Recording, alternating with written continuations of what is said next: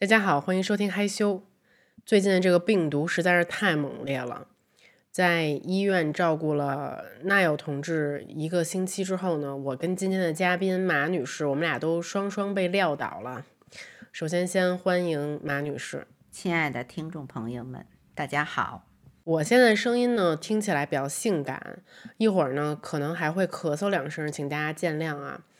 啊，这一集播客反正就是千呼万唤吧，我又把我妈给找来了。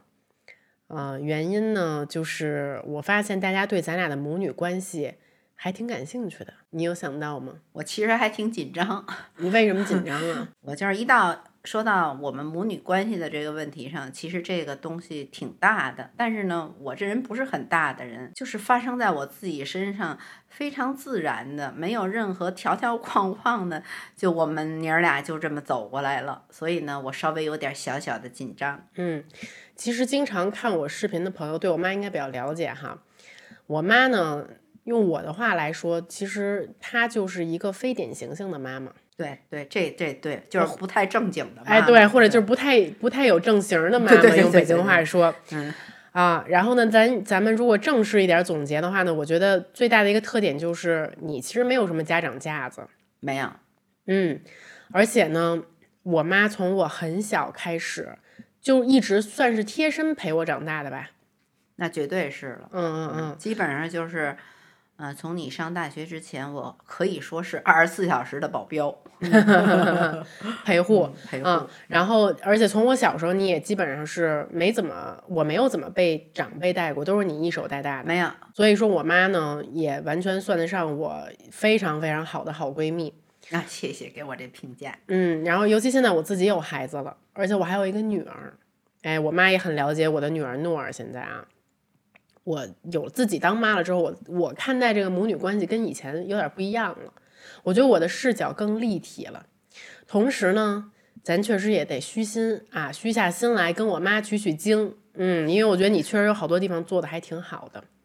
所以说，咱们今天这集呢，无论是作为女儿还是作为妈妈，咱们都聊一聊互相这之间的关系啊。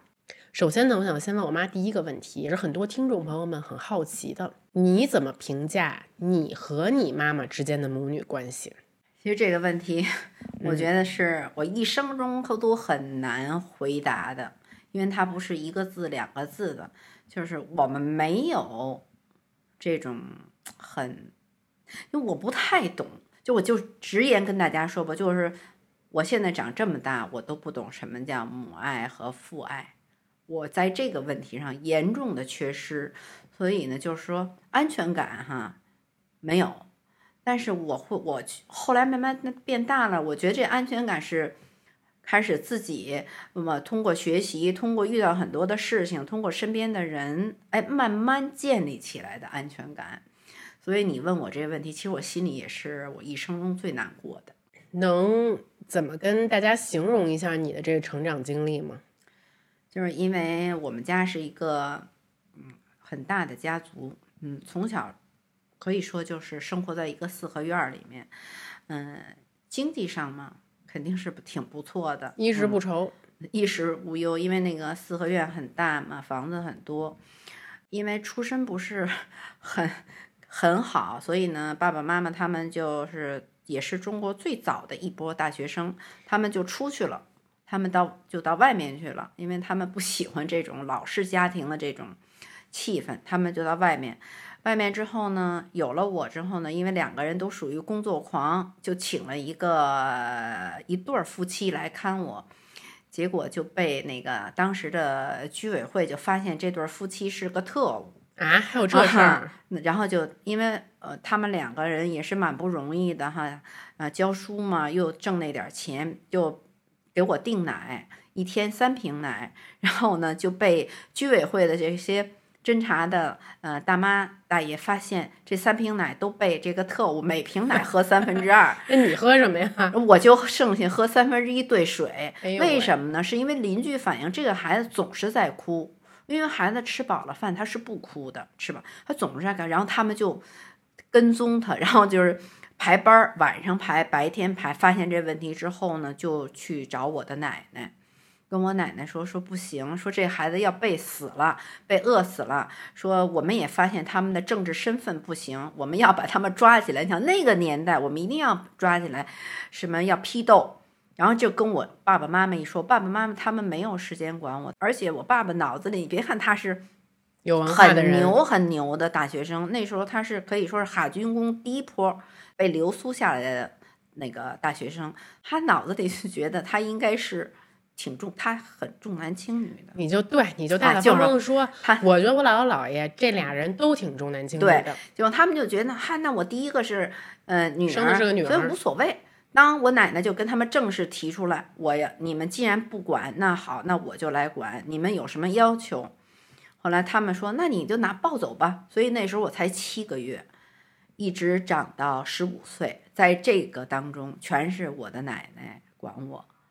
我记得我妈跟我说，你小的时候，十五岁之前，嗯，就没有叫过妈和爸。没有，没有，没有叫过，因为你不会叫，因为跟他们平时也不在一起住，又不在一块儿，那你你一一碰见他们，比如他们从外边的房子过来到我这个院子里来看我奶奶的时候啊，我奶奶有时候会主动说这是你爸爸妈妈，你叫，因为我平时不叫，所以我就不会叫，我每次特别尴尬，他们来看我，因为。就过这个叫爸爸妈妈这关是我一生中特别难的。我说了，可能大家不信。等我慢慢慢慢大了，大了之后呢，我我我就要跟他们一起生活的时候，这也是因为我奶奶和爸爸妈妈要谈判，因为我奶奶是不想把我给他们看的。嗯他们为什么那时候想把你要过来了？因为他觉得你大了，能赚钱了？嗯，你你你可以，你初二了吗？你就不要再跟在那个环境里头了，你要那个。接触社会，我要让你读书，我要让你上大学。当然，我很开心，我愿意上大学嘛，嗯嗯，所以呢，我就我奶奶和爸爸妈妈谈判嘛，谈判说要把孩子给我们。我奶奶非常伤心，我奶奶就提了一个要求，说你看，嗯，说你是我的老大大儿子，说这是我的大孙女，说她中间有四次学习的机会。一个是解放军艺术学院两次被录取，在四年级和五年级，还有一个被北京市体育院校的射击队录取，你们都不让他参加，他都可以去上大学的。但是你们不让他参加的原因就是你们要让他读书，要他让他大大上大学。我希望他跟你们过的时候，不管遇到什么，你都要让我这孩子上大学。因为我妈是从小学习成绩特别好的那种，对，嗯，比我好多了，小学爸爸也算是个，对，嗯。结果呢，大学还是没上成，结果呢是被骗了，被骗了。嗯，这是这是我一生中其实挺恨他们的。我不在乎他们养不养我，真的，我就觉得不能欺骗我，因为大家可能知道惠文中学是很牛的一个嗯是我妈当时惠文中学的尖子生，一共十七个班，当时我们初二，我们要考试，考文理科，我们有三个尖子班嘛，要挑着，我就其中是理科的尖子班。我当时特别兴奋，因为上初三嘛，我就想我一定，因为我妈妈是一个就是比较傲气的一个，嗯，高高级知识分子，他总是说，哎，你很笨，我在这里补充一下，嗯我姥姥姥爷都是那年的名校大学生，对。而且学的是数学和生物。然后呢，我妈妈在，就是因为她跟我奶奶有矛盾，所以她把对奶奶的一些想法全部强，就是全都，呃，强加在我身上啊！你你那个很笨，你不会有出息的，你上什么大学？你怎么可能像我似的上师范大学的生物系？那不可能。但是我就小小憋了一股气特别大的气，小小年纪，我就当时就跟他明着挑挑战，跟跟我的爸爸妈妈，我说我一定要上你们旁边的大学。师大，啊，或者是那个中文中文系嘛，我就说一定上人民大学。我当时就是人民大学中文系，我特别想当记者。其实我想当记者的目的，我特别想把我们家这事儿给写出来，因为你小嘛，你那愤怒你表达不出来。你想，我要我上大学我就敢写了。结果初三的时候，我摸泥一摸二摸都特别好，因为你要上中考嘛，我特别高兴。我想，嗨，上汇文那就板上钉钉。有一天呢，就是我们填完志愿呢，我的那个物理老师找我说：“我问你啊，你那志愿怎么不会填汇文呢？第一个，说你怎么 填了一个北京医科大学的附属卫生学校呢？我说不可能，我说那个可能是第二志愿，我说我第一志愿就是汇文，我说我跟我父亲已经说得很清楚，我爸爸，当时我爸爸还是学校的教务处主任，然后他说那我再看看吧。然后过了有半个多月，我的那个教指导员，我们当时的指导员就找我说：“哎呀，说你怎么回事啊？说你为什么嗯第一志愿去填个那个中专护校啊？”这个时候我意识到。他们把你志愿他们给我改了，回家我就问我我爸爸，我爸爸说，你妈妈说了，你没有这天赋上，嗯，再者我们身体也不都特别好，你学学医呢也能为我们服务。那个时候离中考还有两个多星期。我那时候才知道什么叫绝望，因为那个时候你不能说你去到教育局，像现在我我我把档案拿过来，我重新填，那个时候是不允许的。已经提交了，呃，都提交很长时间了。然后这个时候我就把我心里的委屈就找我奶奶，我奶奶他们还是没让我上大学，这时候我奶奶就疯了，就到汇文中学去找我爸爸，就吵起来了。然后我妈妈就说了一句话，虽然我没有管他，但他是我的孩子，我可以决定他。当时我奶奶什么都没说，拉着我就走了。后来就请我去，奶奶说：“那我请你吃个好吃的吧。”那知道我爱喝豆汁儿啊，吃油条，就请锦芳回民小吃店，我特清楚，在磁器口。吃完之后，我我根本就咽不下去，我眼泪全。奶奶说没关系，说你就上护校吧，啊，说那个他们既然这个决定了，就他们的想法。说奶奶也老了，嗯，也护不了你多长时间了。所以吃完这饭之后，我那两个多星期几乎我就没有再看书学习，没用了，啊，因为我觉得，太对于我来讲是小意思的这事情，所以我就有点爱考多少分考多少分。我考完之后的一个月，那个啊，应该是两个多星期，那录取通知书就到了。我爸爸呢就自己偷偷的骑着自行车去北京大学去查我那个分数，查完之后他就哭了。这个事儿是我爸爸在临死之前跟我说的，因为你考上汇文了。他说你得分儿太高了，因为本身我是汇文的子弟，本身就有优惠，你的分儿又够。他说他后来他就临死之前，他其中的遗嘱有一条就是我这一生爸爸妈妈都对不住你，没让你上大学。嗯，其实我觉得我妈的这个故事也是你们那个年代很多女性的故事，就是因为是家里的女孩，然后并不是因为比。哥哥或者弟弟成绩差，就是因为你是女孩，所以不让你上大学。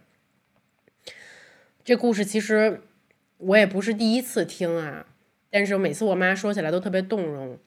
我这里就一直有一个疑问，就是那你对自己的父母有怨恨吗？嗯，这个怎么讲呢？就是说，你当你特年轻的时候，你处在当时的那个状态，他不是说怨恨了，因为毕竟他们没有把我抚养大，那已经是恨了，就是那种仇恨。说句不好听，就有点势不两立，就是，嗯，就是我当时就发誓，我上了这个之后哈，你们在说什么，我都不会再听了。我好像最后也并没有这样吧？据我所知，你上了护校，然后你开始工作赚钱了，你还。反哺家庭呢？因为我是一个怎么说呢，就是骨子里头还是比较孝顺的啊。我就觉得不管怎么样，他们生我了，嗯，而且他们那两个人身体都是不不不是很好。我呢就觉得，嗨，我挣钱了，我会拿出三分之二的钱贴补他们，嗯。但是随着我慢慢的步入婚姻啊，遇上社会上很多的事情，周边的朋友。我觉得我这份怨恨，所所谓恨，就慢慢慢慢的淡漠了，直到老了哈，就觉得，唉，有那必要吗？就没那必要，就是因为你不去，他不太去想了。再者，那时候有孩子的时候，你会全身心去修复我身上曾经没有得到过的任何的爱，所以这一点也是我觉得特别有意思的。因为我跟你不一样，我是得到了你给我的特别充足的母爱的，所以在当时我问你这个问题，我说你跟你妈妈的关系是什么样的时候，你说你对母爱是没有想象力的，而我刚好跟你相反，我对母爱是有充足的感受，以至于你知道，就是我觉得我对于咱们的这个母女关系最好的一个评价就是，当我知道我怀孕了的时候。我最想要一个女孩，因为我觉得母女之间的感情特别的美妙。嗯嗯，然后以及在我怀真的怀了这个女孩，生出来这个女孩的过程中，其实我也有在看其他妈妈分享自己的一些经历。不是所有人都像我这么幸运，有一些人也是像你一样，然后他们也会说养女儿。作为一个女人养女儿，有的时候是一个自我疗愈的过程，就是把你自己在原生家庭中失去的那些东西，通过养育女儿的过程，慢慢的又得到了。所以你也是这种感觉吗？这说的非常非常对。其实，在嗯，其实当时我怀怀孕的时候，我就特别特别的想要个女孩儿。其实我有一种心理，就是说，如果是个女孩儿，对于我这种成长的经历，哈。我会怎么样跟她能保持一个良好的母女关系？因为我们那个年代生小孩，我没有那么多像现在这么多教科书啊，那么多所谓的什么呃，你们去看那些本儿，什么怎么教育孩子啊，怎么专家都没有。所以我就想，我是不是不太合格能做母亲？这是我从来没跟你说，因为我自己就等于。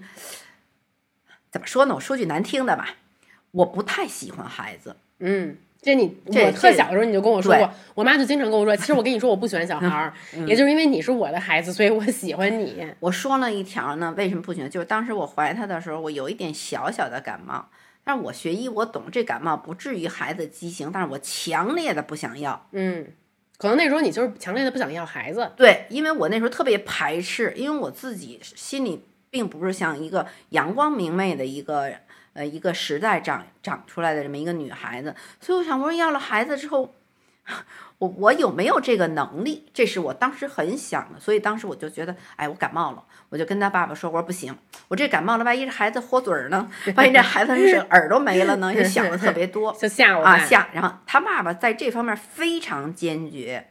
因为他爸爸太喜欢孩子了，我我妈形容就是我爸那时候做了一个他认为最爷们儿的决定，嗯，就一拍桌子说这孩子如果是残疾我也要他。对对，这一点是，这也是也是我就是跟他爸爸婚姻当中让我觉得挺佩服他的，因为他当时他就是很严肃的说马春燕你放心，这孩子即使畸形，即使什么面目畸形，我。都要要下他来，是因为我太喜欢孩子了，以至于我后来长大了，叛逆期了，跟我爸吵架时候，我爸老拿这事儿说，然后还是伤心的热泪盈眶的。当时要不是因为我救你，你妈早把你给打了。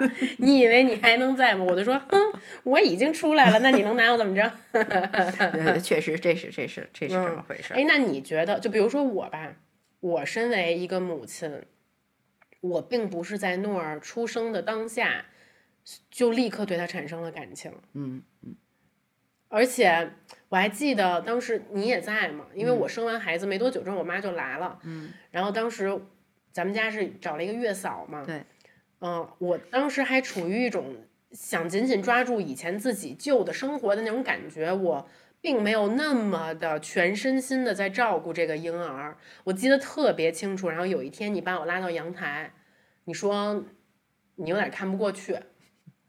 你记得吗？嗯记得记得。你说那个这是你的孩子，你必须得好好的照顾他，啊，就说你不能把他交给别人来管，嗯，然后那个，但是那个时候因为我的母性没有被激发出来，所以我当时就是一知半解。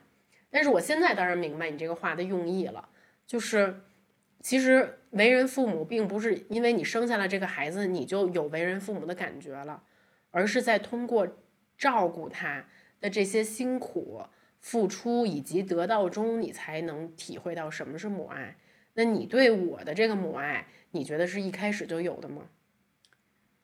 一开始就有，从你从我宫缩开始，嗯，甚至于更早，就从胎动，嗯，因为你爸爸是一个很贱的爸爸，因为他从来就是说我一定要女儿，你做 B 超，你要是儿子，我就我就很一半儿。啊，我就管一半儿，对 啊，然后呢，一说是女儿做 B 超，简直就是欢欣鼓舞。所以从五个月，就是他爸爸几乎在肚子边上，要是唱歌的，每天他，然后我是拿一个收音机，我们那时候就有小收音机，我要搁肚子那儿给他听故事，什么孙敬修爷爷的故事，各种的，反正我我哎，我都能调到那个频道的，哎，然后呢，胎动，然后慢慢大了，我就觉得哎，有感觉，我有感觉，我要当妈妈了。那个时候我就觉得我我挺自豪和骄傲。你瞧瞧，我也当妈妈了。其实我有一个小小的叛逆，就是如果这孩子生出我教育很好，我会跟我妈我爸说。你看，这是我教育的，对我比你们是更好的妈妈。对，虽然我没有你们有文化，但是我确实有知识。嗯，因为文化和知识不是一回事儿。嗯，就是有文化和成为一个好的父母没有关系。对，这点我充分同意。其实这也是一个竹子常常常问我的问题，就是他在很小，就是上高中的时候，他就问我，我记得很清楚，因为我有写日记的习惯。他说：“妈妈，他说其实你也挺悲哀的。他说你在不懂谈恋爱的时候，你谈恋爱了；你在不知道为什么结婚的时候，你结婚了。他说呢，嗯，他是为孩，对于怀孕和生孩子，倒是你好像有一点点的小小的准备。嗯，啊，这个是他在高中的时候，我记得应该是高一的时候。”问的也不，他看的什么书？那时候他看那些乱七八糟的什么书？我觉得我我当时问你这问题问挺好的，我现在也挺同意。然后就哑口无言了，我 因为嗯，听众朋友们，我自己个人感觉啊，一个是现在为人妻、为人母，我甚至觉得为人母这样说可能不是特别的客观啊，但它是一个更能反哺你自己。让你自己更幸福的一个过程，对比起为人妻啊，因为为人妻的时候呢，你嫁给了一个成年人，就比如你嫁给我爸，他的三观已经形成了，要不然就是你跟这人合得来，要不然你就跟他合不来，对不对？但是为人母是你看着这个小东西，他从一个对世界完全懵懂的状态，他进化到对你完全的依赖。你就是在他这个世界上最爱的人，你就是他心中最伟大的存在。一步一步，你跟着他慢慢一年一年这样成长过来，这个过程带给你的那种幸福感和，就是如果你缺爱的话，甚至他会对你的这个缺爱进行一种弥补，这种感觉是和为人妻完全不同的。说的特别对，对，所以我就反而觉得可能有一个孩子能给你家的感觉，并不是说丈夫，嗯。坐在这儿，我就一说这话，我就有点激动。嗯，最近我们家全家抵抗力差，我这 主要是因为咱们现在都生病了，所以比较脆弱。我这个 好家伙，这嘴肿的大泡啊！嗯，其实我在这里要向听众们阐述一个，嗯，我特别特别的感谢我的女儿邵景竹，是有很多的爱，嗯，都是从她身上我得到的。嗯，其实要说我们俩之间的关系，我觉得论输赢哈，我觉得我赢的多，他输的是他他输，因为我得到他身上的东西非常多。从很小，我们俩之间那种好像相依为命，相依为命啊。然后我们俩比如有什么东西，我也不是以前当我妈第一次当妈妈，所以我也有很多问题，是因为他很小，也就三岁多。我就不知道该怎么办了。嗯，你有没有书可以看？没有，那个时候真是很少，而且我身边的朋友，他们不在意，不在乎跟孩子们的交流什么。你们那一辈儿的人，我感觉你身边的朋友大多数都把孩子扔给爷爷奶奶、姥姥姥爷。对，其实我那时候还挺羡慕，那个时候我特别羡慕，就是你看他们每个人都能给爷爷奶奶、姥姥，反正他们都有各种人都看，唯独我这儿是自己。为什么羡慕？因为他们可以玩儿，他们可以喘口气儿，他们可以到这儿玩，到那儿玩。我不行，我我就是不能玩儿。我因为我到哪儿玩，即使我想玩，我都带着他。跟着你，但是我从来没有烦过他，因为有他吧，哈，反正让我增加了很多童心。因为我也不知道出现这问题怎么解决。你像特别简单，他都可能忘了。三岁半的，他上幼儿园。然后他们班的一个男生，小小男孩用那个，呃，那个塑料凉鞋那鞋别子，把他那个呃皮肤，就小腿的皮肤刮了很深的一道血血，嗯，流的血到处都是。你到现在这个你腿还有这个伤疤，当时老师就给我打电话说：“你快来吧，这问题很严重。”啊，说你说邵静茹也哭，那个男孩子也哭，然后我们也不知道该怎么处理，怕破伤风，我们就赶紧给他打了一针破伤风。我去了之后，我就看着他那个血，我也哭，因为我真不知道该怎么办。但是我问的第一句话，几乎是跪在地，因为我跟他他小个子矮嘛，我是腿是半跪在那儿。我问他，我说你疼吗？他们少女如也很可爱，我不疼。后来我心想，可能我女儿有点缺心眼儿，这么深的口子怎么不疼呢？那老师是非常紧张你这个做母亲的态度，因为那男孩的妈妈也在边上。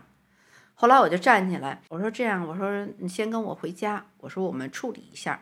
呃，男孩的妈妈就主动说说，您看，如果您需要医药费什么的，我这个问题你就不用考虑了，我先跟女儿，我们俩回家先去看看，我就把她带回家去了。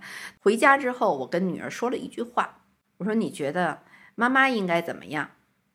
遇到这个问题，你说妈妈应该是说这个你这个小小伙伴呢，还是说你不小心呢？还是我应该就是解释一下啊？然后你特逗，我我们俩，因为我真不知道怎么办。他赶快，妈妈我不疼就没事儿了。嗯，哎呦，就这句话，你知道对我那个鼓励特别大。哎，但是你知道现在我也当妈了，嗯，我。我更能重新审视一下这个故事。我觉得孩子是父母的一面镜子。我之所以在那个情况下安慰你说没事儿，妈妈，只要我不疼就没问题，就是因为如果这个角色对调，你是这个被人划出血了的这个人，我相信你也会这么说。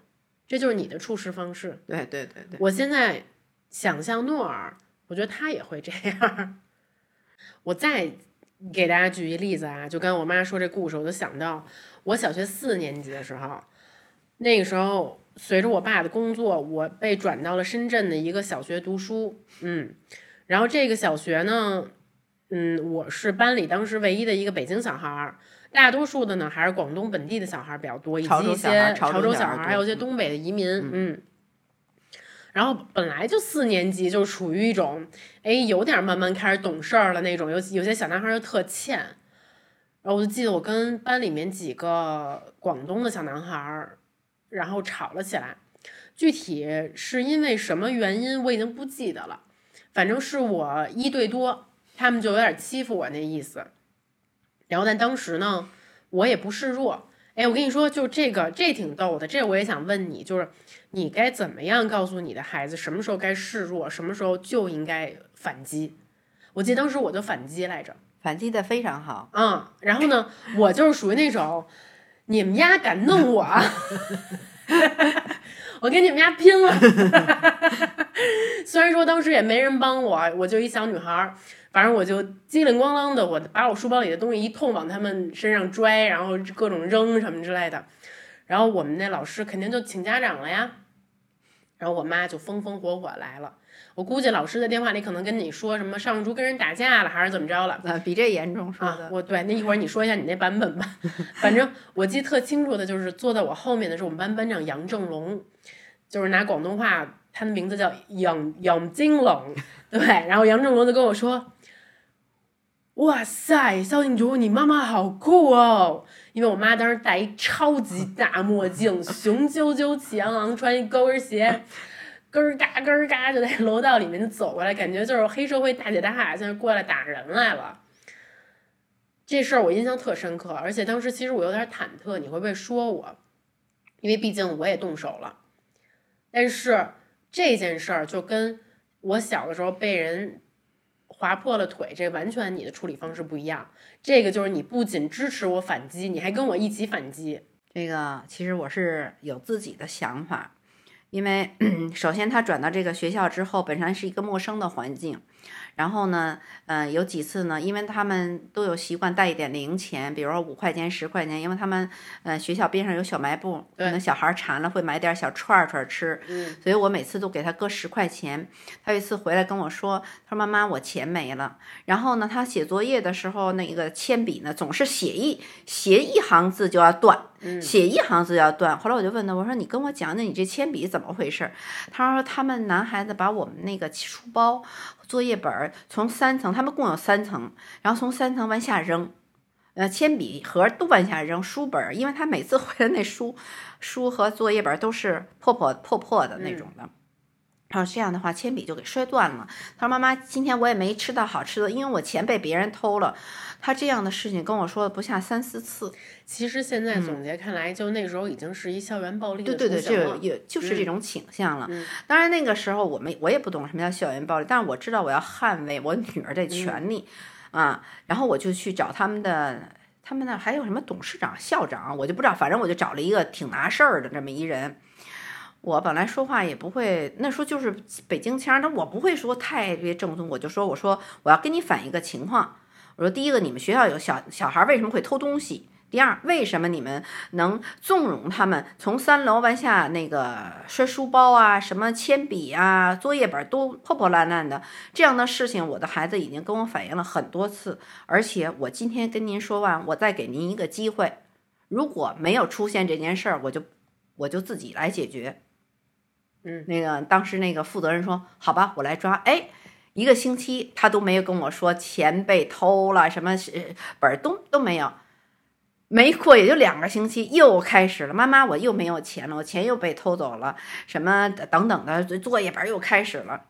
然后呢，就发生了一件，下午老师三点多钟给我打一电话，说你是邵静茹的母亲吗？请您来一趟学校，说他打了同学了，他打了人家一个嘴巴，然后把人家的作业本儿。把那个男孩作业本儿全部都给从三楼扔下去了，铅笔也扔下了，然后还把另一个男孩的桌子给推了啊！哎呦，我一听这个，我说哎，我女儿挺牛逼的呀。没有，当然我倒没这么说。我说嘿，这回倒好了，合适了，因为我一直在找理由，在呃想跟老师来说这些事儿。那既然这样了，其实，在开车的路上，我在从公司开到这个学校的路上，我就全想好了，我怎么来处理啊。然后我就那天还特意的穿了一双特别带响皮的高跟鞋。是啊，我想必须得气势上，我得拿出这个北京大那个北京那个大妞儿大妞那劲儿，然后把戴一大墨镜，那时候我梳一到腰的披肩发，然后我就想，我妈头发贼多。我心说我就不信我治不了你们这帮小崽子，嗯，然后我就直接上二楼，因为他那他他打同学那就在二楼，老师班主任带着那个两个男孩在二楼的那个楼梯的过道等我。陈老师，我就啊，我就陈老师他们班主任嘛，当当当，我就从老远就过来了，我就看到邵韵如吧，也是热泪盈眶，还那个呃愤怒的喘着气儿，旁边一男孩子呢，衣服呢就是小小领子歪了点儿，另也也也都挺委屈那样的，然后老师呢还在用广东话说那俩男孩儿，然后看见我之后，因为。这老师，这班主任也是第一次见邵韵如的妈妈妈，然后我就先介绍，介绍完绍之后，我没有跟老师说一句话，我直接跟两个男孩说：“我是你们给邵静竹的呃作业本儿和铅笔盒摔到楼下嘛？因为我说话很慢，因为我怕他们听不懂普通话。我说另外一个是你们拿邵静竹的钱，我没有说偷字，嗯因为他们很小，我不想有用这个字嗯，啊。然后他们点头，其中有一个点头，然后说还有别的呢，还有其他的同学呢。我说，但是今天就是你们两个在老师这儿，那我今天再跟你们说一遍，记住，我是邵韵如的妈妈，看见我长什么样了吗？我就把墨镜摘下来了，记住我啊！如果你们再把邵韵如的钱头拿到拿走啊，把作业本、铅笔盒从三楼扔下去，记住，学校门口见，我肯定要打你们。当时那两个男孩儿是什么反应？没有，当时陈老师，因为我说的说的很慢，陈老师也懂，陈老师没没说话。然后，因为我我那个时候根本就不想跟老师说话，我就是想跟这两个孩子说话。然后我就把邵静茹从旁边给拽过，搂着她，拍拍她。我说：“邵静茹，你没事儿吧？”家长说：“嗯，就特逗，嗯。”然后我这时候跟他们陈老师，陈老师，如果没有什么事儿的话，我走了。刚才所有的我说的您都听到了，这是我处理他们问题的一个方法。我说我还会找你们校长的，我就带着女儿扭头穿着那高跟，嘎嘎嘎就从楼道出来。啪让女儿一上车。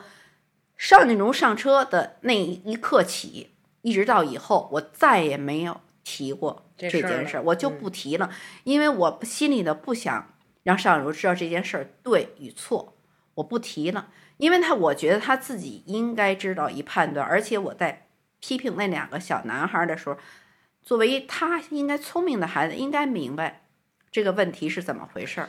嗯，其实这个事情真的很有趣啊。我只能说，他给我的后续反应是什么样的，以及就是对我现在今天的这个性格的一个塑造。嗯，好的方面就是我是要反击的，遇见事儿不怕，我遇见事儿不啊怕。如果这件事情对我不公平，我要我要站出来，因为这个性格特点，我后来发现并不是许多女孩身上都有的。我觉得这就现在回想一下，可能跟童年你在类似于这样的事情上的处理方式有关，然后以及其实我想我想说，嗯，我我有当然有很多的陪伴是和你一起发生的，但有很多时候是得我自己去面对事情。所以说，你的父母给你传递了什么样的观念非常重要。我举个例子，后来我初一的时候，我又去寄宿学校上学嘛，我们班里又有那种欺负人的小男孩儿，然后那个男孩儿他身材特别的高大，然后他就是很喜欢欺负我们班的女孩儿，他就把我们班女孩儿都欺负个遍，尤其他觉得长得好看的女孩儿他就都欺负。然后呢，终于轮到我了，其他的女孩儿都忍气吞声，他底下有一个小弟。然后就是天天过来，就是骚扰我，然后打我呀，然后就是踹我的桌子什么之类的。然后我记得特别清楚，我也就是径直的站起来。有一天他他把我惹火了，我径直的站起来，我就特别冷静的走到他的桌子旁边，就就是那种北京的课桌不都是一个位斗嘛，然后里面都是书，我就咣一脚把他那桌子给踹翻了。哟，我就当时喊他名字，我说谁谁谁，我说你以后再敢弄我。但是我就是一直你给我的一种感觉，就是说我不能受平白无故受委屈。对，如果你受到委屈了，你就要站起来为自己反击。如果说你反击的方式，你一开始跟人家好好讲道理，然后讲道理不听没用了，那咱就是该。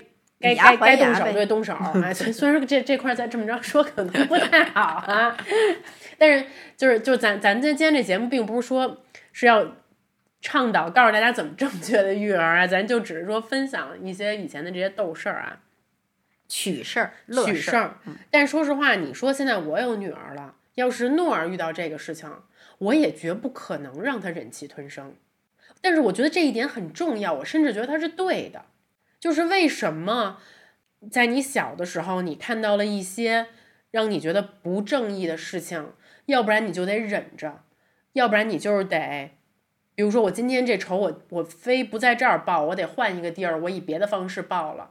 我反而觉得那个更不正确，所以这就只是我的我的我的个人观点啊。啊，我插一句啊，就是其实这个吧，我们那个年代啊，对校园暴力这四个字没有。几乎没有啊，只是一个同学之间的互相欺负呀，你比我强，我是高年级。但是我觉得，作为长，就是作为你的爸爸妈妈哈，你要有一个自己的观点。这个观点并不是说你是不要用你大人的方式去去灌输的，就是你用你的，其实就是你用小孩的方式。像我跟男孩说，你不许再欺负，欺负到到校门口我揍你。其实这只是一个插曲，就让你的孩子意识到，哦，我会就是遇到这种事情会怎么样。而且在教育这说这两个男孩子，我已经首先先做到，咱们就像刚才邵景如说的，我已经。比如说跟你讲道理，我已经好言相跟你劝了，跟们你不听。对，跟你们已经告示你们了，这事儿怎么？但是你们还在发生，那我们就会有我们的方式，其实是一个道理。当然，现在可能会出现的所谓咱们说的校园暴力，那可能是现在这个社会的一种另外一种教育方式，那我可能就没有太深读，嗯。反正呢，这就是我的第一个一个第一个印象吧，就是关于校园暴力，我妈是这么处理的。但是总之，我觉得她教我的这一套，我实施完之后，我后来是很少受欺负。对，就是人家知道说，哎，尚竹不好惹，那咱就先别惹他，咱惹别人去。那经常看见他惹别人，我还拔刀拔刀相助，挺身而出呢。还有一事儿特逗啊，就是我觉得我妈从小呢也教会了我另外一件事，就是权威并非不可被挑战。怎么说呢？因为其实你在学校读书的时候，谁是权威啊？老师就是权威。我不是那种特别闹的孩子，但我也绝不乖啊。嗯，尤其是可能上了初中、高中以后啊，就是有时候更可气更可气。对，有时候经常跟老师对着干，但是我绝不是那种会对着干到被处分、开除那种。我，但是我可能就有点小淘气，比如作业没写，被被罚站，然后被轰出教室去。被轰出教室，经常被轰出教室啊。然后呢，我记得还有一件事儿，我印象特深刻，就是我不是从小就一财迷嘛，然后我就攒攒攒攒攒攒钱，终于在高一那年，我给我自己买了一手机。高二，高二，哦，高二那年，对我给买自己买一手机，我倍儿美，那手机三千块钱带，摄像头哎，对，特高级，就是全班我那手机最牛。然后，那你说我买了，我能不拿到学校显摆吗？那我啊肯定得照显摆，我肯定得跟男同学发短信啊，对不对？然后就被我们班班主任抓着了。哎，那时候呢特别流行，那校服袖子不特别大吗？就把那手机缩到那校服袖子里面发短信。结果还是被老师看见，因为那时候老师特别喜欢从后门观察，你知道吧？这这教室一共有前门和后门，后门它就是那门上有一块小玻璃，然后老师就是我们班那老师戴眼镜，然后就 跟那使劲看，就看见我上课发短信了，然后就把我给抓了，把我手机给没收了，然后我们班老师就立刻给我妈打电话，是不是又把我妈叫来了？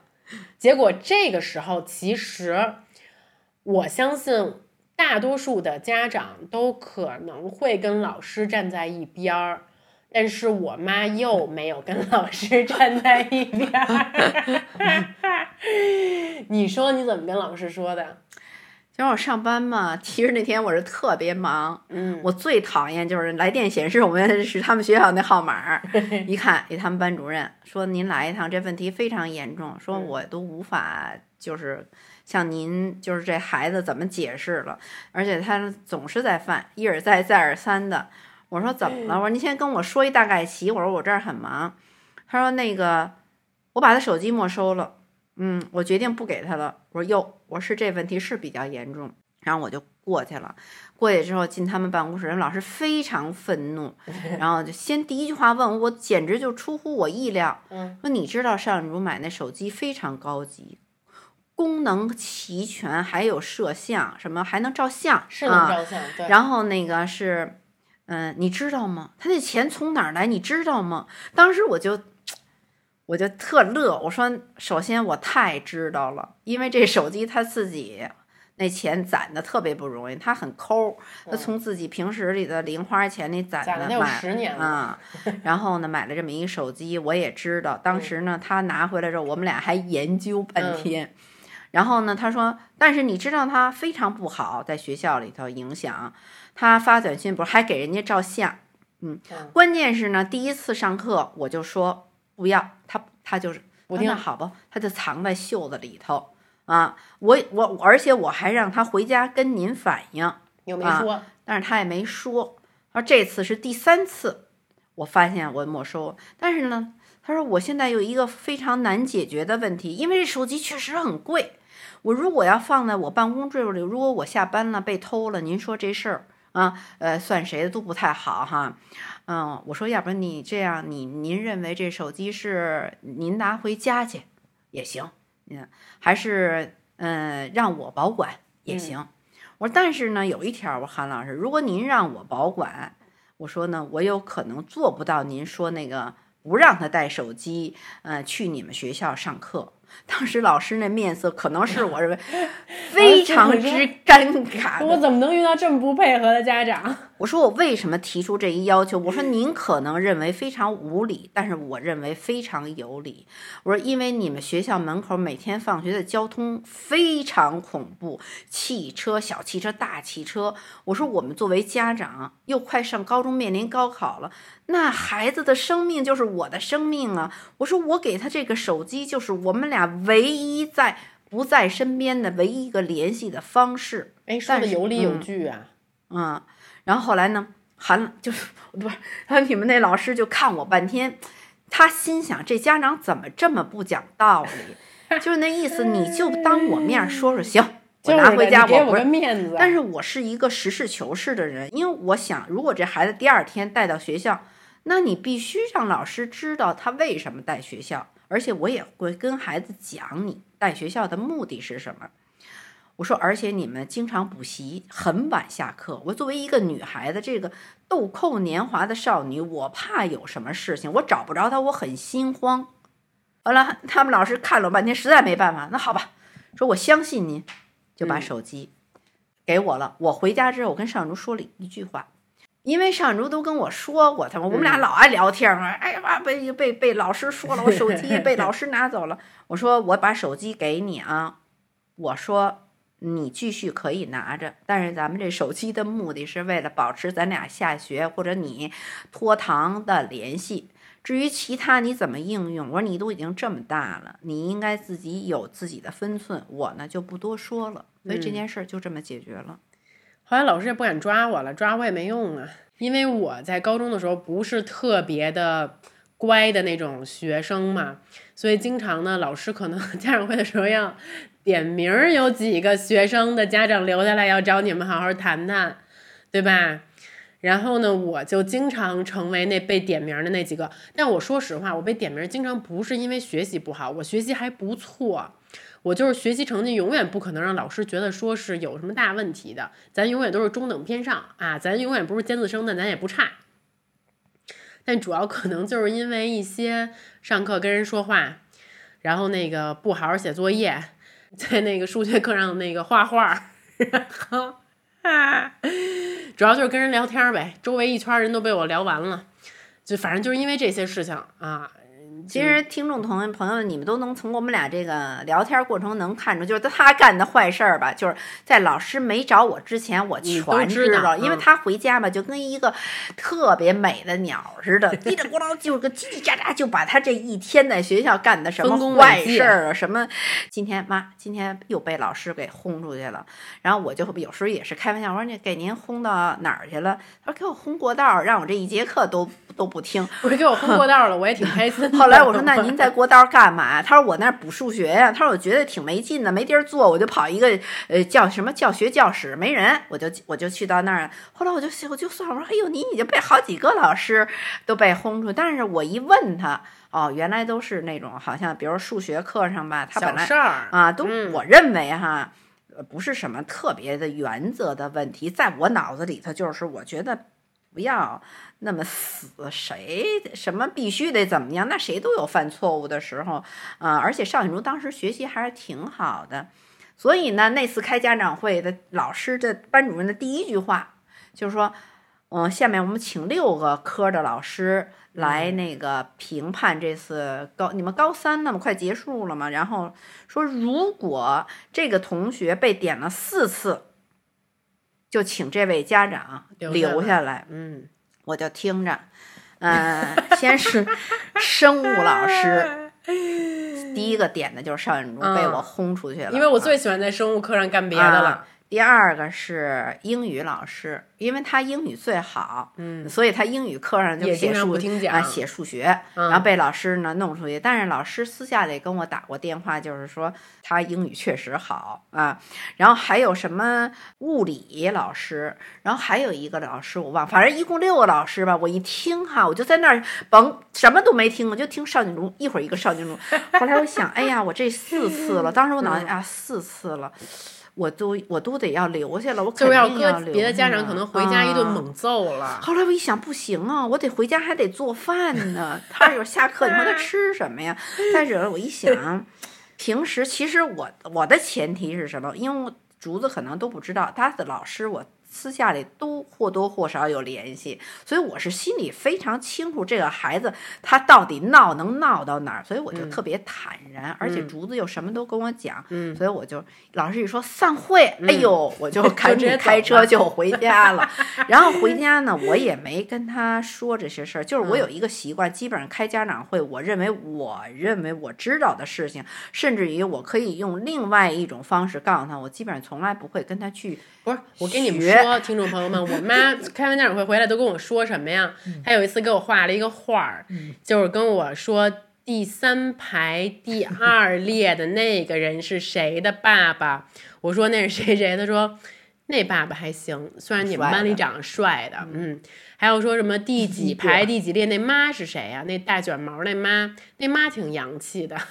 然后说什么第一排第一个那那那妈是谁呀、那头上盘一菊花顶的那妈，我妈就最后就开完一家长会回来，就给我做了一报告，就是对于他我们班同学的家长都长什么样的报告，然后我们俩就会对此八卦一番。就确实不太聊我的学习成绩的问题，当然我也会请家教，这肯定的。嗯，就是我是一个就是其实外松里紧的一个家长啊。不是，但在这里面呢，首先我有很多的问题，就是首先其一，我觉得很重要的一个关键是我确实对你无话不说，所以你很放心。对对对，那你是怎么做到让你的孩子跟你无话不说的呢？其实就是其其这也真是挺难的。那、为什么我有点紧张呢？就我也不知道怎么就跟他处着处着就是处成天赋呗这，就是其实。我就是怎么说呢？就是他身上给我的东西是修复我以前没有的东西。我以前缺失的，比如说父母不让我干的事情，我几乎呃都让他干。不不管这事儿说是好与坏，因为小孩儿的想象力很丰富，我不太爱跟他说不要这样，不要那样。就是你干干完错了之后，咱们俩一块儿分析呗，为什么错了？嗯嗯你看这次数学怎么怎么怎么考砸了什么的，有时候他也会怪我。你看，尤其高考数学没考好，他老怪我，他妈妈就是你让我吃一块巧克力，你这下糊住我的思维我了。喝了两罐红牛，我的心慌了，手有点抖。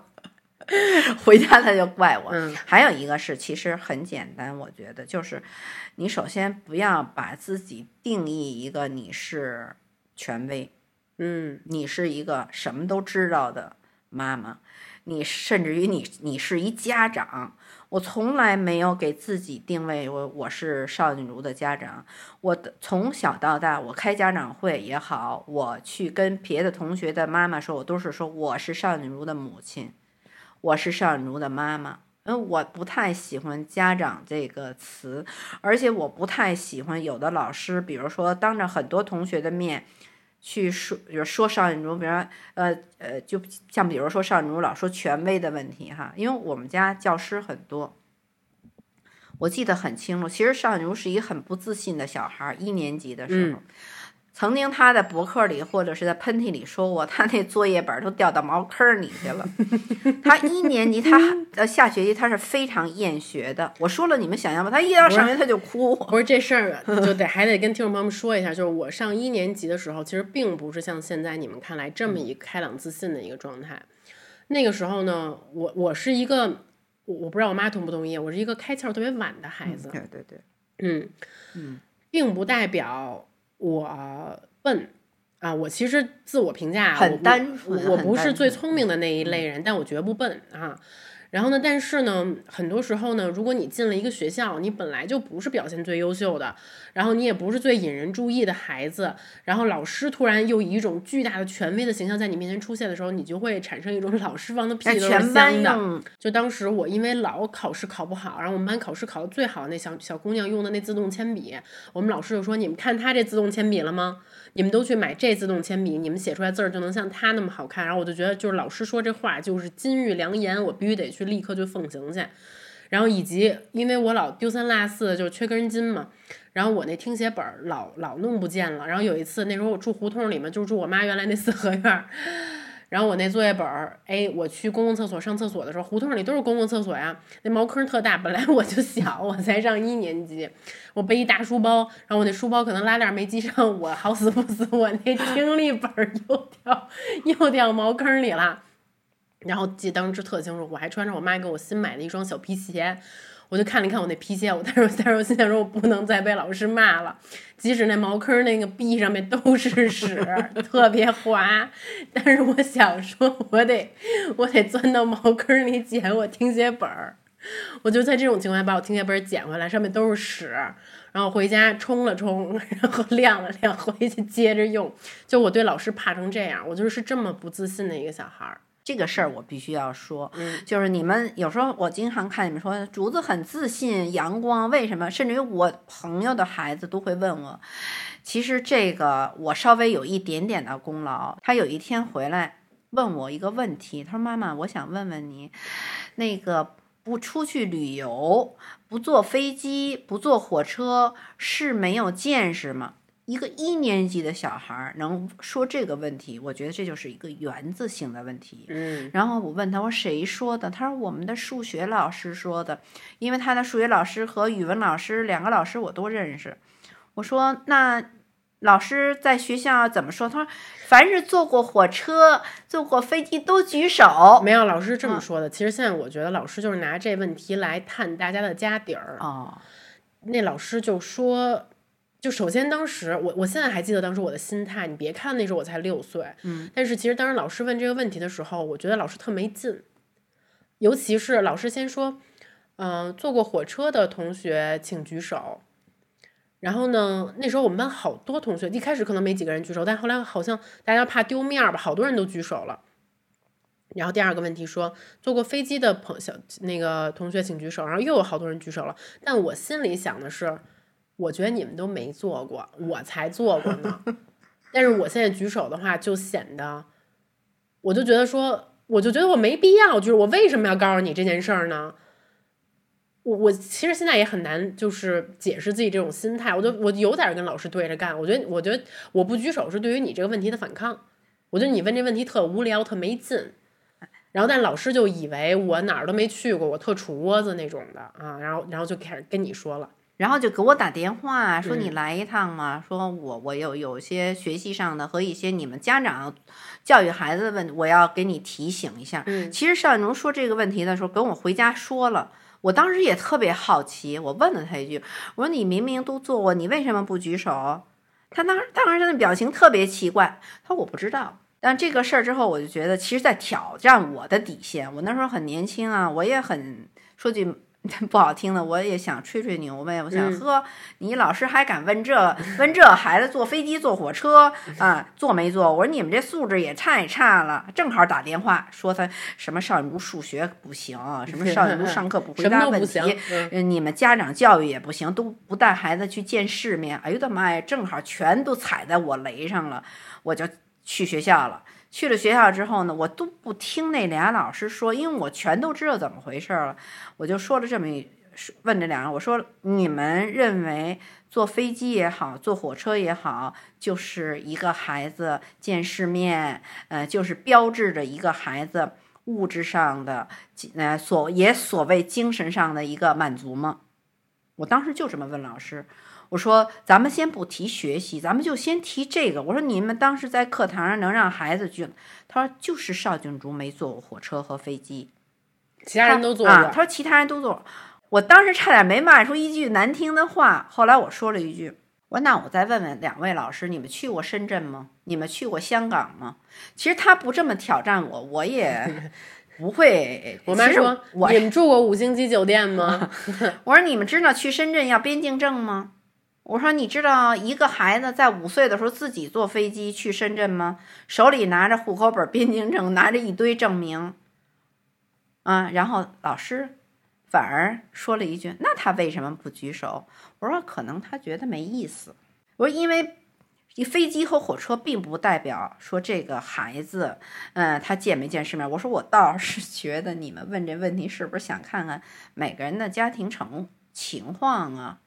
我说我觉得特别没意思。？”反正最后结果就是我妈给我转学了。转学了，后来我觉得这太水了。我觉得就是，其实我心里在教育孩子上也好，就是比较护犊子。我不是完全听老师，老师说这个孩子怎么样，我会我会跟老师比较顶的。你看他上寄宿学校的时候，他那个初二那生物老师也是他们班主任，电话里打电话很难听。说你是邵允如的妈妈吧？你应该知道你女儿的生活问题、生活作风问题吧？就是我我操！第一句话，当时我就，嗯我说您再说一遍，怎么了？乱了？他说 你快来学校，这不是乱了的问题了，这简直是嗯，啊！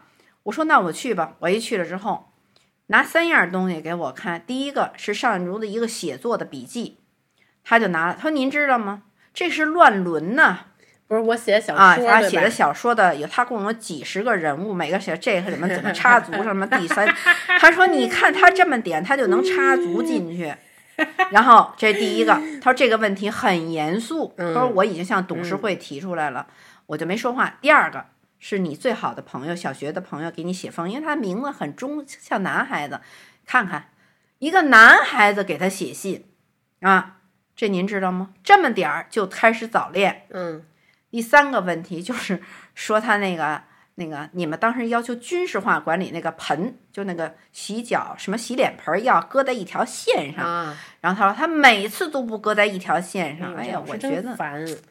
我觉得特别没。后来我就说我就说了一句话，当时跟你们我说呀，您这三个问题呀，我都不想说什么，但是我都知道。首先，咱得这么说啊，先先说早恋这事，早恋这事儿一会儿再说啊。我先解释一下那个说我乱伦写乱伦那个，就因为当时我特喜欢看小说，对，特喜欢对，然后呢，而且我特别喜欢看那种，比如说像石康那种小说，就是呃文采比较幽默的，然后呢，但可能再结合点儿什么《乱世佳人》，就是这种哎情节比较丰富的，所以自己也写一写人物传记、人物小传呀、什么之类。老师就以为我写的是自己的事儿，但其实都不是自己的事儿，都是我编的。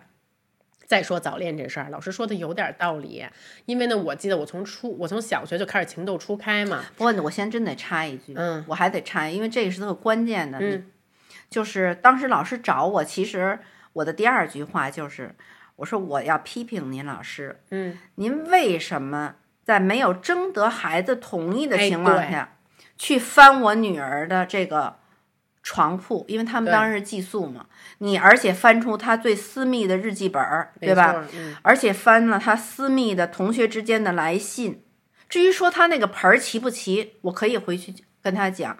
我说，所以今天您跟我说这些东西，我非常不想听。是然后很快我就回。因为老师犯错在先，嗯，我所以，我可能这个这个这个当时家长也因为我这个态度对邵锦珠不是特别的好。我觉得就是因为我妈总是跟我站在一个战线上，所以就会加深了我跟她无话不谈的这个事情啊。然后以至于就是这一点，我也特别希望我以后在教育诺尔的过程中，能向你学习啊。就是我记得我小时候我说什么，我妈都不会来评评判我，对对，就这一点特别的难得。就哪怕我说一些，就即使在我现在认为挺让人担心的话，比如说。我当时初中的时候，我暗恋隔壁班的一个男生，然后那男孩学习成绩不好，然后呢，后来就是我突然觉得自己有点戏了，就是那男孩跟我说：“你要不要周六出来到星巴克帮我补英语？”然后这事儿呢，其实我我当时特想去啊，但是呢，我出门我得经过我妈允许啊。我相信百分之九十九的小孩在那时候会撒谎，就说我出去补课去还是干嘛去。但是我记得我跟我妈说的实话，我说我喜欢那谁谁谁谁，最近我们两个人开始通信了，然后他让我周六去旁边星巴克给他补英语，而且我记得那星巴克就是朝阳门那边那星巴克，咱们离咱们家其实不远。然后后来你事后跟我说的，说其实你那时候你特担心，但是你还是让我去了，你记得吗？嗯，我记得，但是你知道吗？为什么每次我都特别的，嗯，没事儿，是因为回来之后吧，我就使劲的跟你聊那小男孩儿。我说小嗯男孩儿怎么样啊？爸爸妈妈干什么的？学习怎么样？幽默吗？他聪明吗？然后我们家那姑娘也属于缺心眼儿嘞，她特别，因为她那个时候很喜欢那男孩儿嘛，嗯她就会跟我说啊，这男孩儿怎么样？但是我其实，在他聊我们俩聊天儿当中，我无形中就把条件给了他了。嗯就是邵勇，你知道，十八岁你你十八岁生日的时候，其实我非常郑重的跟你说了几件事儿。嗯我不知道你现在记不记住？嗯就是我第一件事儿，我说邵勇，你十八岁了，你成人了，你就是已经是一个自己的人了。你你你你你有本事，你可以挣钱，你可以跟我要钱了。我说还有一个，你也是个女女孩子，你也有自己的生活了，你可以有性生活。嗯我说，但是前提是一定要保护好自己。如果发生事情，一定要男孩儿得带套儿。我特狠的，我说记住，如果这男孩儿上床不给我带套儿，你他妈就给我踹下去。不是我，我跟你说，听众朋友们，我妈对我的这性教育特别很早。而且你知道，就是我觉得我妈都是出奇招的那种。就是首先呢，因为我是寄宿学校长大的，三年呢。对，然后呢，后来我又到了高中之后，我们那高中北京的高中其实也都挺开放的，好多小小孩儿之间谈恋爱嘛。但实际上我保持处女之身，一直保持到了大学。在我当时的那个朋友圈里面，我算是在这方面比较晚熟的。啊，就可能你们觉得，哎呦，北京小孩怎么这么早熟？但确实事实如此啊，我只是说一事实。而当时其实我身边有很多的朋友都已经提前有这个性行为了，我还没有的一个主要原因，你们知道是什么吗？就是因为我妈 都已经把这些事儿给我普及完了。然后我妈说过最震撼我心灵的一句话就是：你们这帮小孩跟那儿瞎搞，搞什么搞啊？瞎弄，弄半天也不知道什么叫性高潮，弄了也白弄。你还记得吗？我都忘了。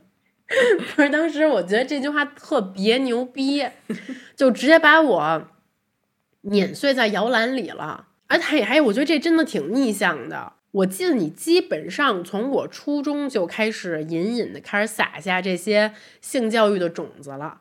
从从你从三岁多老爱问一些奇怪的问题，然后你知道你就都直言不讳吗？你是怎么看待这个？不会的，就是，就包括我现在，我也我也。以后会面临这个问题，你对我最大的忠告是什么？你觉得我应该怎么处理这个性教育的问题？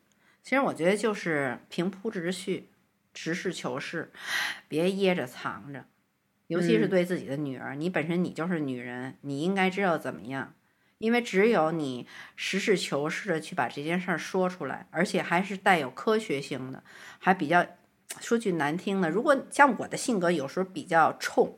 但是我觉得还是别掖着他们骗他，什么你是这个缸里出来，那个桶里出来的，没必 要。是你像你，我妈从来没跟我撒过这种 对，嗯，你该，而且。他也没问过我，因为他太明白怎么回事了。我说一个特简单的过，就是你们特别爱问我怎么教育，其实特别简单。小孩子三四岁就特别爱问，哎，妈妈你怎么这个流血了？你就跟他讲这是什么原因，这是月经。月经，他从三岁半就知道，他不会再去问别的，说不去问别的阿姨，他就知道了。哎呀，这是个秘密，是个女孩子的秘密。我记得我第一次来月经的时候，我妈就是还给我们吃了顿庆祝了一下，庆祝一下。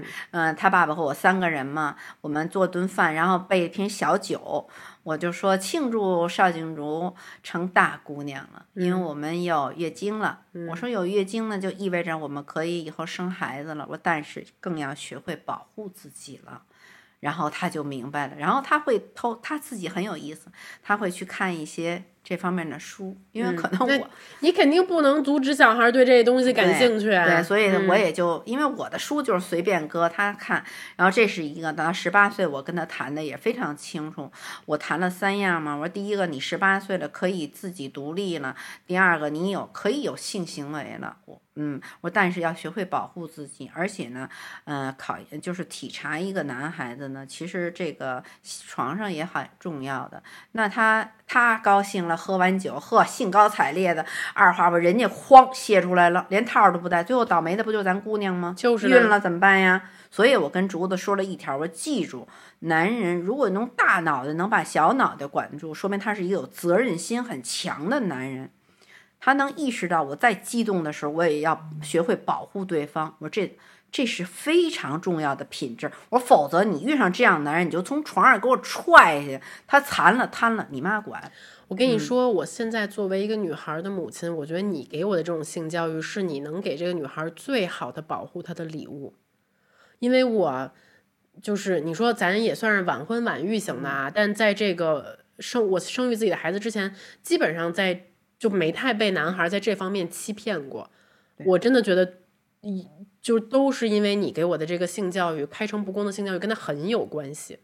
而且我妈当时跟我说过一句特别牛逼的话，她说，当时我还小，她说如果你怀孕了，对，你要堕胎，你一定要跟我说，不是因为妈妈会去骂你，我绝不会说你一句不好的，因为我可以给你找到最好的医生，给你把这个手术做得漂漂亮亮的，以后不会给你留下任何后遗症。这个我是从他懂事儿开始，因为我觉得。我必须让他知道，我不只不仅是他的母亲，他的朋友，我一定是他一个坚强的一个后盾。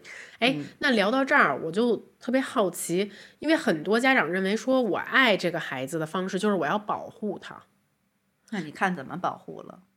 然后就比如说那听他们听到你这种方法，包括我估计你身边的很多朋友也都会觉得你这种做法非常的非常非常的非常的，他反而会觉得听起来貌似是你把他推了出去，你并没有保护他，你把这个世界的一切都暴露在他眼前，展示给他看了。这怎么又反而成为一种最安全的方式了呢？那你自己觉得呢？我自己亲身经历，我当然觉得这是最好的方式。我其实也是，呃，我并不是说我多有经验，那是因为咱们俩在相处过程中，我太了解你了。有句话就是“知己知彼，才能百战百胜”嘛。是，其实我是一个知非常知道他的一个人，所以我就特别知道怎么说叫收放自如。是，哎，所以太会收放自如了，所以呢我就觉得你手里的一风筝。我就觉得，再加上我比较一些超前，我认为超前的一些教育哈，所所以也不叫教育，就是我的意识，所以我就觉得，嗯，我们两个成为一个很好的关系，这个是从很小慢慢慢慢的是彼此之间互相给予的一种，那我好奇，比如说我原来可能初高中跟你分享的这些故事，可能还是比较好被预料到的啊，还是在你掌控之内的。但你看后来我去英国了，嗯，包括后面我越玩越野，嗯，你知道吗？比如我跟这老外交往，跟那个，然后我我今天去我还沙漠，明天去什么那个什么那个音乐节。这些事情你真的都不会觉得我我失控了吗？就我在你的掌控之外啊，吗就是比如说在国外这几年哈，其实咱们家失控的不是我，嗯，是我爸，对嗯，你爸就跟那热锅上蚂蚁似的，每天，天天揪着我，哎呀，你快看看你们家丫头怎么这样！我我当时不一点不失控，我是那种特别的羡慕，嗯，恨不能我当他去，我去去扰乱这全世界去，嗯你懂吗？所以我就觉得，他都这么大了，二十多岁了，那说句很很很很很土的话，在过去都好几个孩子了，哎呦，玩儿去呗！你的缘他就知道保护好自己，玩儿去吧。你这么青春，这么美丽，这么靓丽，世界这么丰富多彩，你又知道保护自己，干嘛不玩儿啊？你不能说，我跟他上周说过一句话，我说当你到一定时候的时候，千万别回头一看，哎呦我的妈呀，这件事儿我怎么没做？我怎么那么傻呀？我说不要后悔。我说那青春就那么几年，抓住它啊，一定要抓住它。所以呢，他那几年晃呢我可乐呵。第一个我解放了，呵，他可走了，我不管他。第二就是我替他高兴，真的是替你高兴也会有点担心吧，担心少，嗯，因为怎么说呢？我觉得这个世界不大，我再担心你，我打一个机票，我不就过去了吗？而且其实前期你的很多铺垫都已经做到位了，我最担心的就是身体，我不担心你今儿怎么着，明儿怎么着嗯跟这好的跟那好的啊嗯，你就怕有时候身体出个小毛病，我是太远了，鞭长莫及。其他的，我觉得哈，你自己你是一个很自律的人，你掌嗯控得了，我还那么担心干嘛？我累不累呀、哎，如何做到对孩子的婚姻不干预？你应该最有体会了吧？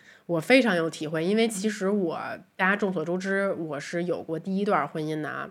其实我觉得我妈当时对我这段婚姻不是非常的支持，不是不是不是非常支持，就是说我当时有我自己的想法，我跟你也说了。嗯，没用，我是这么说的，我说邵远忠，如果你非常喜欢这个男孩儿，你觉得你想结婚了，我说我不反对，我但是有我保保留我自己的权利。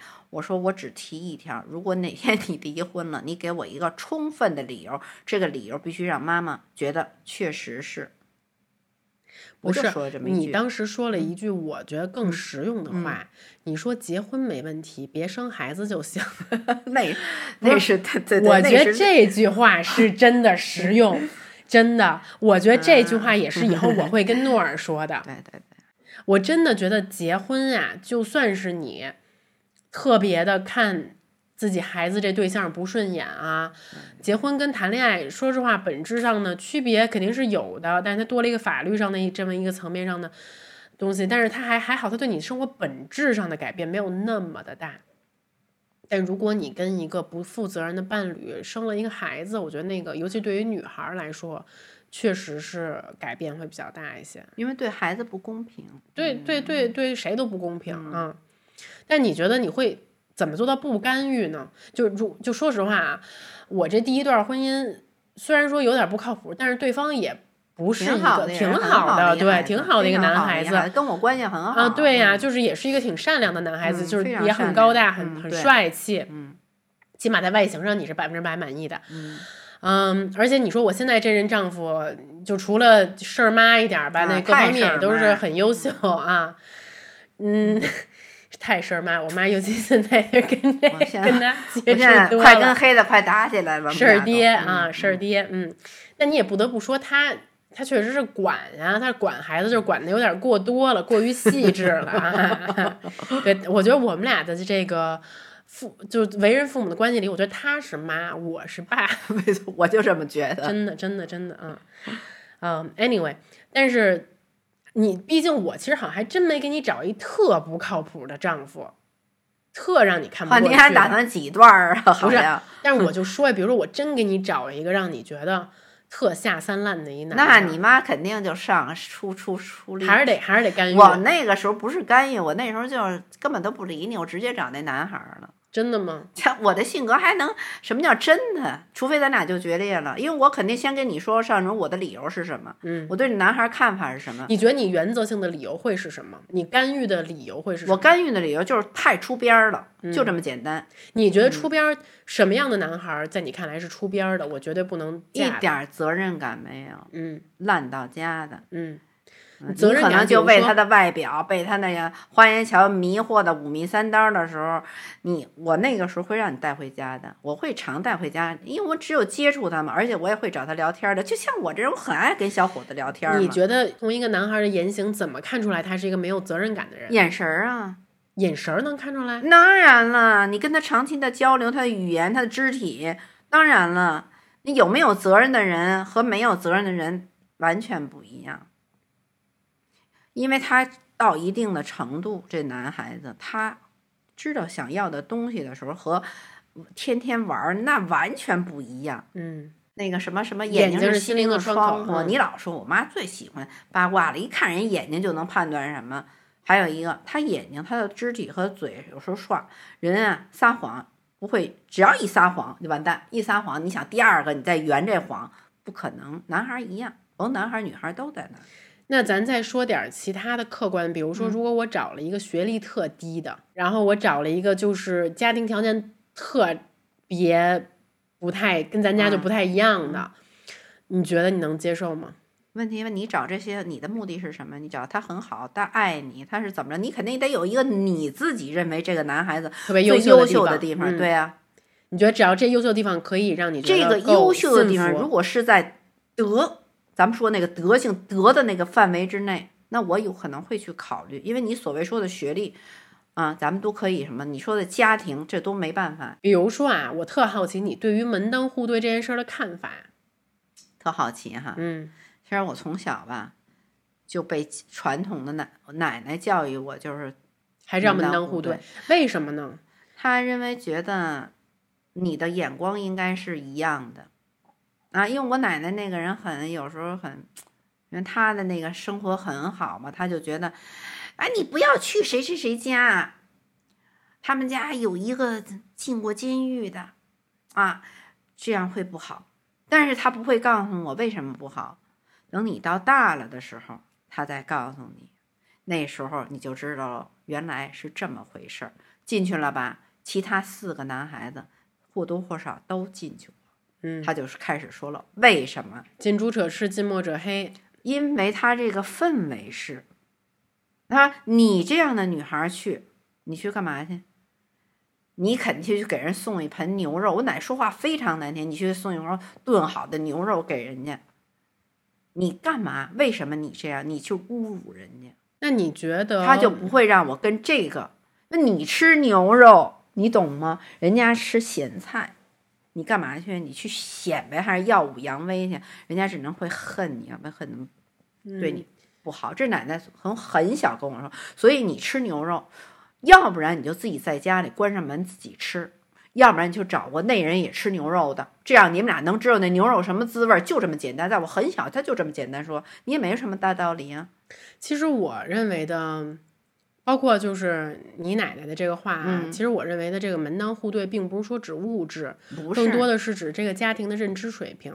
对，它是一种你的、你的、你生活的一种方式也好，你的世界观也好，对你的三观，三观呀，你嗯因为，哎，这就太没法说。反正我从没法小就是、说嗯真是无这个，反正总之的话，就是对这个问题，就是如何做到对孩子的婚姻不干预。你的回答是，如果太不靠谱了，还是得干预。就是有点太奇葩的事儿，你不嗯可能做家长。你说，哎呦，怎么可能？俗话说，哎一颗白菜被猪滚不是，但你分析，就是还是咱们以女孩儿为例啊，就先先假设是女孩。嗯你说这女孩儿如果说是一特优秀，就是特好的一女孩儿，她为什么可能会喜欢所谓的渣男呢？这我还真不知道。嗯，其实我觉得啊，嗯就从我自己的这个成长的环境和自己现在当了两年妈的这个感受啊，我觉得好好多好多事情还是跟原生家庭有点关系的。家庭哈，嗯，原生家庭，对你可能不要看，嗯、他的优秀可能只是他自身的优秀，但你没有看到他得到了多少爱，他是否有安全感。很多时候，那个渣男提供给对方的，就是一种好像那种自由的感觉啊你说什么都成啊，对，然后以及就是呃，可能有时候有些这种舔狗的表现，崇拜你。对，嗯，就就是人就是最需要从两性关系中得到自己没有的。但如果他本身的这个灵魂是不完整的，他性格是不是那么的健全的，有缺失的地方的，他可能就会被这样的关系所吸引。所以就是我也自己提醒我自己，这是我最需要给诺尔的，就是安全感和爱。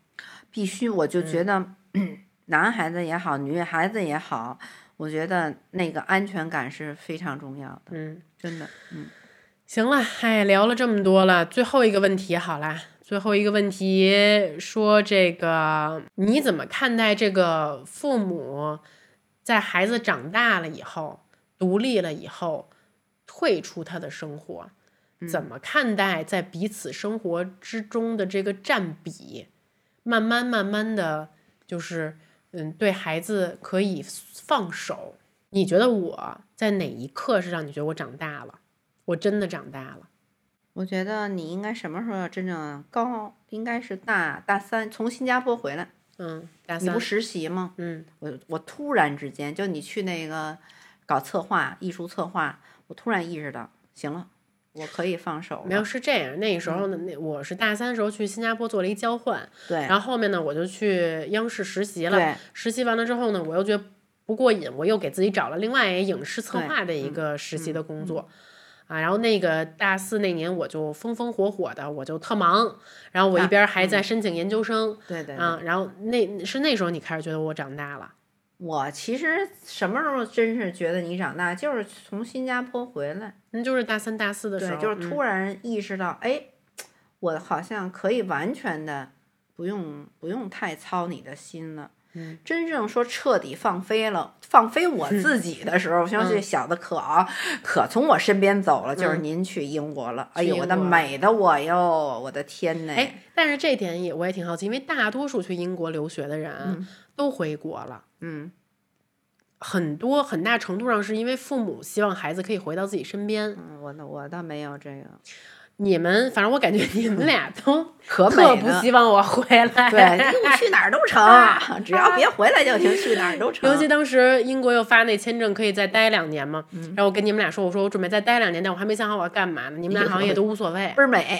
啊啊，所以你们你们没有希望，就是说特希望孩子就在自己旁边待着，就这种感感觉你问我这个问题，其实真是问到了我们很多现在这个老年人那种，就是大家都认为养孩子叫防养养儿防老老啊，对呀、我其实我说句心里话，我真是发自内心的，从我生下邵远荣那天，我就从来脑子里没想过说，我我生完他你得管我，我没有。尤其到现在，他现在自己独立，有自己的家庭，有自己的孩子，哈，有一个我看着他们四口之家的孩子，我反而觉得，哎呦呵，妈呀，可太好了，因为我你们别贴着我就行了，因为我觉得是什么呀？我完完全全为社会交了一份儿，哎，就是很负责任的完成了一个很好的一个任务，而且我为我自己就是这这份儿终身的成就而感到欣慰。嗯啊，所以我没在事业上多么辉煌嘛，但是在我认为我的这个养育的女儿这个事业上还是比较的呃有成绩的，所以呢，我就特别是嗯希望只要他们健健康康的就好。另外，我也特别希望我和我先生健健康康的，因为我们俩健健康康，经济上呃比较呃充裕啊，这样的话呢。我们不给他们带任何麻烦，甚至于我跟竹子有时候开玩笑都说，我们有那一天的时候，希望我们快乐的而去，给妈妈和爸办一个特别美好的大 party 就完了。嗯我们也不希望，真是说有一天疾病缠身到床上，说邵静竹需要不需要？嗯都跟他其实已经讲过了。不是，但是你就觉得说，我成人之后，你的这个退出的过程很顺利吗？我总去总体来讲，你还是挺顺利。为这个话，其实你问问的跟跟前面很多问题都是一样的。我之所以对你就是没有那么多的担心，没有那么多的，就是像人家说啊，我要在我身边那种牵挂什么的，我就是因为我太了解你了，我太是可以说，其实你是我生命的延续，一生命的一个翻版，就是一个一个超越马春燕几千倍的一个一个马春燕，我特别开心，就是我没有做到的，我没有想到的，我没有办成的事情，都你都替我，就跟一个轮回似的。我哎，我觉得这特别美妙。你就是我生命的一个轮回，所以我死而无憾，就在这儿。